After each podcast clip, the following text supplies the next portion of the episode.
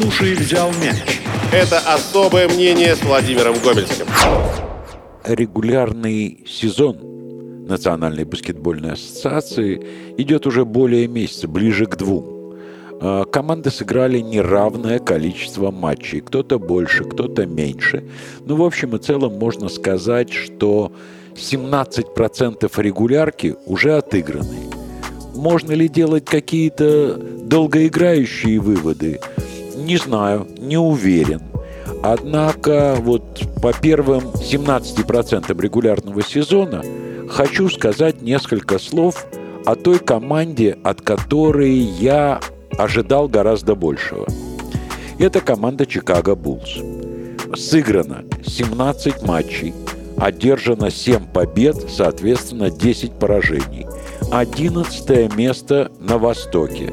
Почему? Ну, первое, почему? Почему я ожидал большего от Чикаго? Отвечу, что в момент, когда Чикаго определился с составом и с тренером, э, мне состав очень понравился.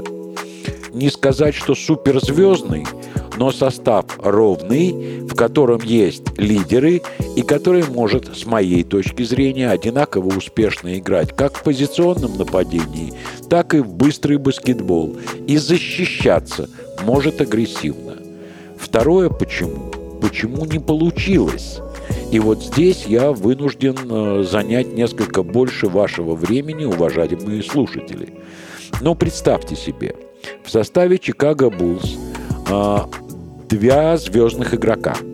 Это Демар де Розен и Лавейн. А, да, похожие друг на друга, тем не менее им нашли разные места. Зак Лавейн теперь на позиции атакующего защитника, Демар де Розен э, легкого форварда. Эти два игрока способны в каждом матче приносить в сумме своей команды команде 50 плюс очков. Кроме этого, очень как мне кажется, очень хорошо подготовленный, очень надежный центровой Вукчевич. Э, дело все в том, что он не относится к тому типу игроков, которые принято называть э, рим-протектор. То есть тот, кто защищает свое кольцо. Он не Габер. Однако он и в защите достаточно грамотно опекает своего. Не так много игроков на, этом, на этой позиции, которые легко его обыгрывают. И в нападении как спиной может сыграть кольцу, так и лицом.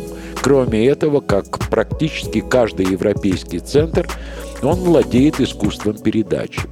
И вот статистика, которая знает все, говорит, что три этих игрока в сумме приносят своей команде 57,5 очков в среднем за матч. Это очень мало. Этот же сезон, эта же статистика показывает, что для победы команде в среднем нужно набирать 117-118 очков за игру. А у Чикаго еле-еле 110 выходит. То есть результативность трех ведущих игроков команды оставляет желать много лучшего. И в первую очередь это относится к Демару де Розену.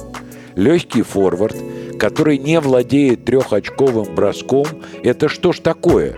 А Дерозен трехочковые просто не выполняет.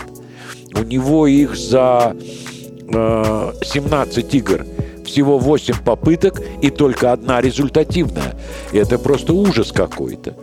А Лавейн ну, конечно, в отличие от Дерозана, выполняет больше трехочковых. Однако ни у того, ни у другого лидера это не является основным оружием в нападении, в позиционном нападении. Вучевич тоже трехи не бросает.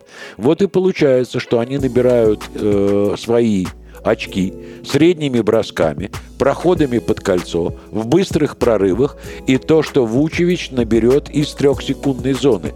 Тяжелое, физически тяжелое занятие. Слушай, взял мяч.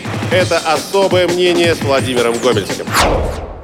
Ну а сейчас отвлечемся на несколько секунд для того, чтобы поблагодарить наших партнеров, компанию Винлайн за поддержку проекта «Взял мяч» и нашего подкаста «Особое мнение». Винлайн любит баскетбол так же, как и мы, и помогает нам создавать контент каждый день и целый день. Ссылку на приложение Винлайн, в котором удобно следить за всеми матчами Евролиги и НБА, вы легко найдете в нашем телеграм-канале. А теперь продолжим. Слушай, взял мяч. Это особое мнение с Владимиром Гомельским. В этом случае считается, что ротация, то бишь игроки скамейки, способны э, добавить от 45 до 50 очков в командную копилку. Но и этого у Чикаго не происходит. Честно говоря, отметить можно только пока выходящего в стартовом составе Досунму. У него 10 очков в среднем за игру. А все остальные это просто... Что такое Алекс Каруза, снайпер, который забивал всегда под 10, э, в этом сезоне в среднем 5 очков за матч. И это никуда не годится. И мне кажется, что Чикаго очень сильно нуждается э, в остроумном, разыгрывающим. То есть мы все ждем, пока вернется в строй Бол. А, но ведь и Бол тоже не отдает 9 голевых передач за матч. В этом сезоне он пока их вообще не отдает, он травмирован. Изменится ли что-нибудь в рисунке, в тактике Чикаго Буллс в позиционном нападении, когда он вернется? Ну и изменится стартовый состав. Он будет выходить в старте, Патрик Вильямс усядется на скамейку а все остальное останется без изменений.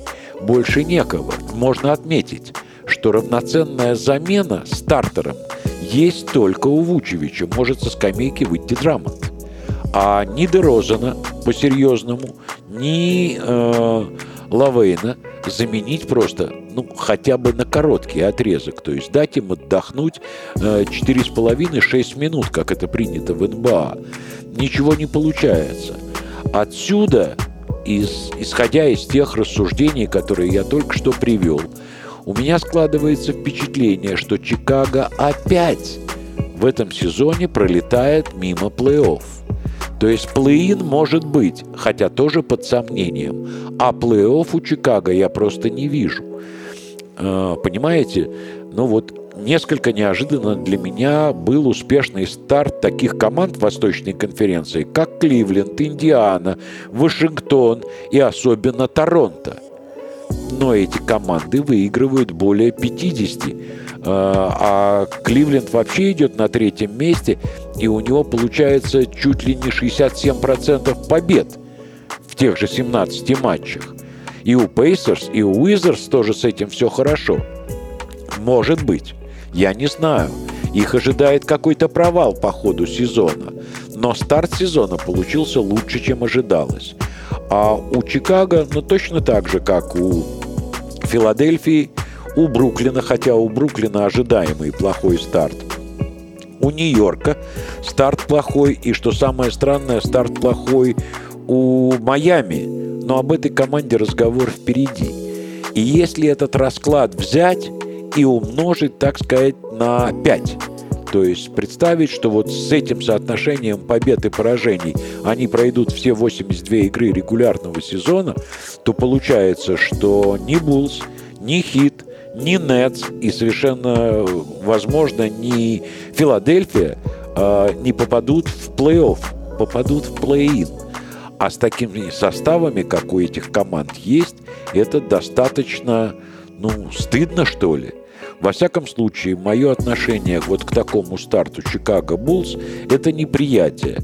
Команда явно не доработала, и это не игроки, а клуб, менеджмент не доработали в плане селекции, и у тренерского штаба план «Б» какой-то мутный, не очень понятный.